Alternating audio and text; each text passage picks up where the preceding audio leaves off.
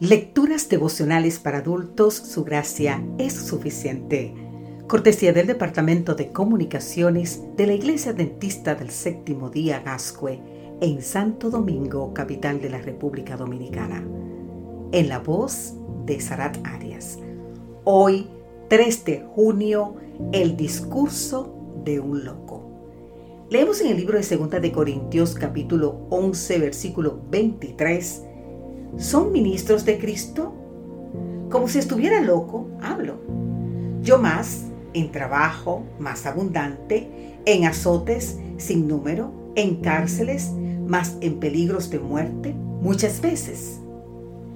En 2 de Corintios, capítulo 11, Pablo presenta su historial de experiencias. Parece glorificarse a sí mismo, pero en realidad glorifica a Dios. Repasar esta hoja de servicios era mostrar la mano de Dios en su apostolado. Así, él enfrenta a los falsos maestros y apóstoles. Su deseo de animar y advertir a la iglesia lo llevó a elaborar este listado. Por eso habla como si estuviera loco, ilustrando los sufrimientos de un verdadero apostolado. Prisionero, Clemente menciona que el apóstol estuvo encarcelado siete veces, azotado, padeció cinco veces cuarenta azotes menos uno, apedreado. La ley judaica determinaba el apedreamiento para todo blasfemo o adúltero, después de haberlo juzgado. Sin embargo, él fue apedreado sin haber sido juzgado y sobrevivió.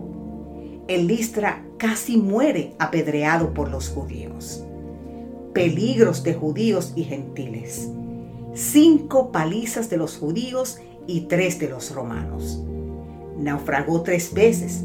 Sobrevivir a un naufragio era un milagro, dado que si los náufragos lograban alcanzar tierra, por lo general los habitantes de la zona les daban muerte o los tomaban prisionero para esclavizarlos. Se estima que el apóstol hizo unas 30 travesías marítimas. Estuvo a merced de las olas, aferrado a los restos flotantes de una nave, durante un día y una noche sin agua ni comida. Muchos viajes.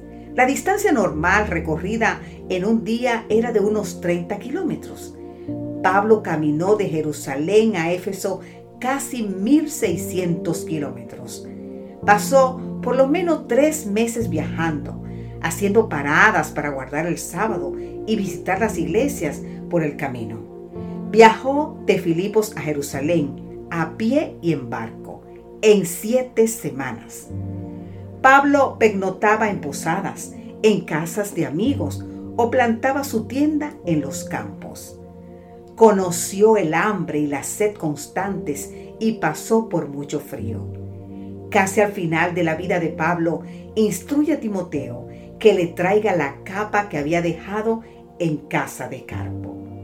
Participó en fugas increíbles, como aquella vez que fue descolgado en un canasto por la muralla.